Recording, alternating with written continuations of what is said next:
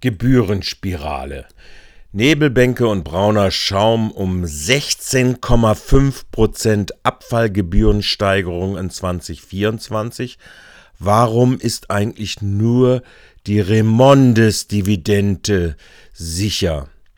Eine reine Zumutung für Bürgerinnen sind die Gebührenerhöhungspläne, die, dem Gemeinderat, die der Gemeinderat billigen soll angeblich 2,7 Millionen Gebühren Unterdeckung im Jahr 2020, 2021 soll mit knapp 1,4 Millionen Euro im Jahr 24 in Anschlag gebracht werden. Der Rest wird dann verteilt.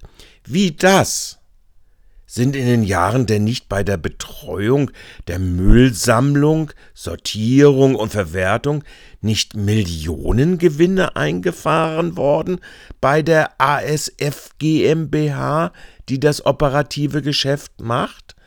Müssen nicht Dividenden der Stadt im Unterschied zu Remondes, die 47 Prozent der Anteile der ASF hält, nicht in den Gebührenhaushalt zurückgeführt werden, nach dem Urteil des Verwaltungsgerichtshofs Mannheim aus dem Jahre 2010?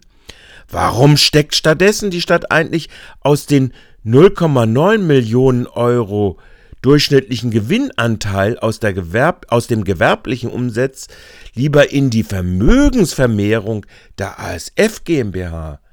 Statt sie an die Stadtbewohnenden, die vorbildlich Müll trennen und deshalb die Verwertung ermöglichen, ihren Restmüll aber nicht einmal an den, äh, aus den Erlösen der Verbrennung und Verstromung beteiligt werden? Da gibt es also viele vernunftgeleitete Fragen, die möglich wären. Nur eine kam dann von Stadtrat Mohlberg aus, EFSA linke Liste. Von Herrn Mohlberg. Ja, noch eine Frage. Es gibt ja eine Dividendenausschüttung und die Frage ist dann, wie, wie steht es im Verhältnis zu der Unterdeckung? Also man würde sich ja denken, ein Unternehmen macht sozusagen Gewinn, macht dann sozusagen Ausschüttungen, das heißt, man hat mehr Einnahmen. Inwiefern können die nicht die Unterdeckung ausgleichen? Die vom Bürgermeisteramt an das Rechtsamt delegierte Fragebeantwortung hatte es dann aber wirklich in Sicht. Man muss nur genau zuhören.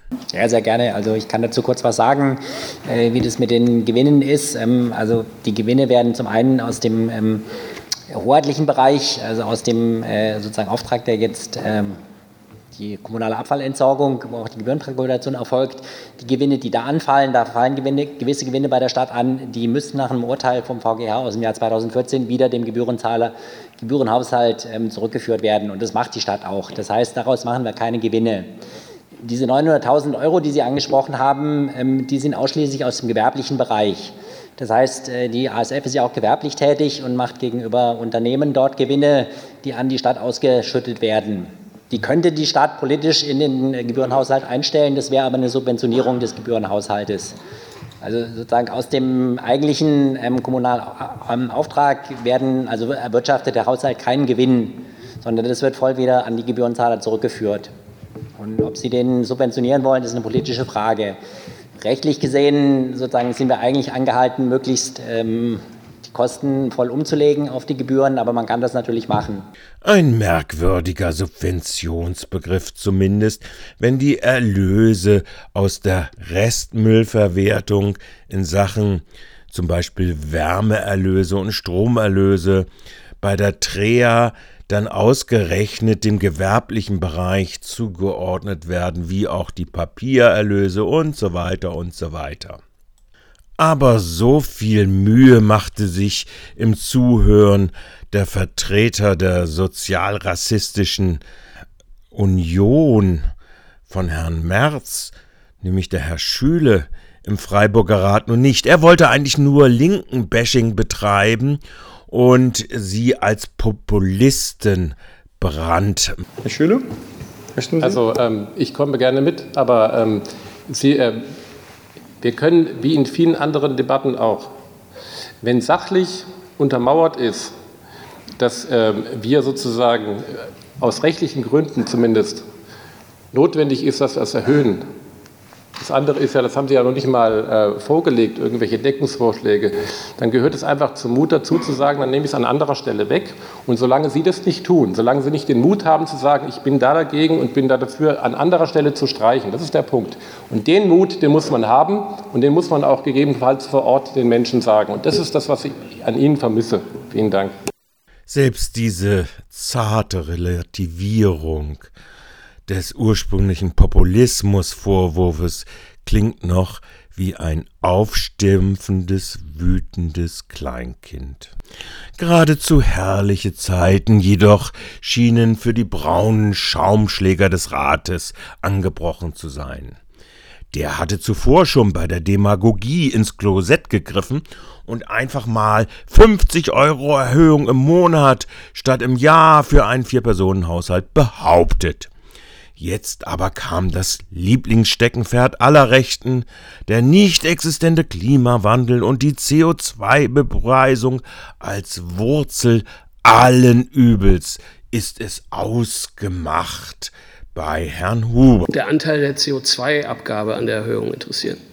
Oder überhaupt am, ähm, an, an, an der Gebühr insgesamt, also ungefähr. Vielen Dank.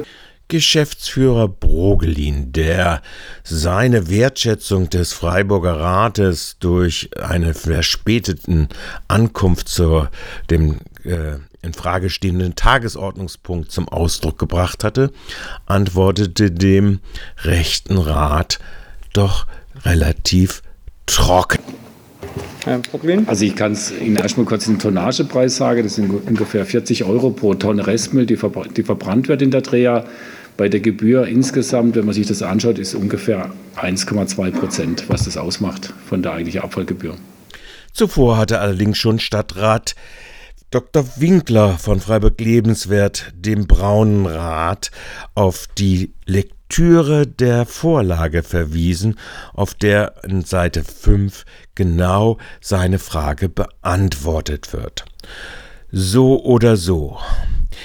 Wenn wir ernsthaft über Gebührenstabilität bei der erreichten oder noch zu verbesseren Vermeidungs- und Trennqualität zugunsten der Bürgerinnen der Stadt reden wollen, wie es auch bei der ESE wohl angesagt ist, also Freiburger äh, Stadtentwässerungsgesellschaft, bleibt wirklich nur ein Weg und der heißt Rekommunalisierung.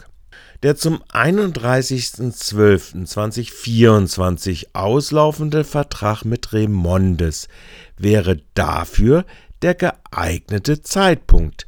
Dies wird wohl wie bei der ESE nur gegen den starken Widerstand der Verwaltung des Bürgermeisteramtes gehen, trotz Gewinnparkung von 8 Millionen in den Rücklagen der ASF GmbH, die den Bürgerinnen der Stadt nicht zugute kamen und kommen sollen, aber den Rückkaufwert des Remondes-Anteils erhöhen werden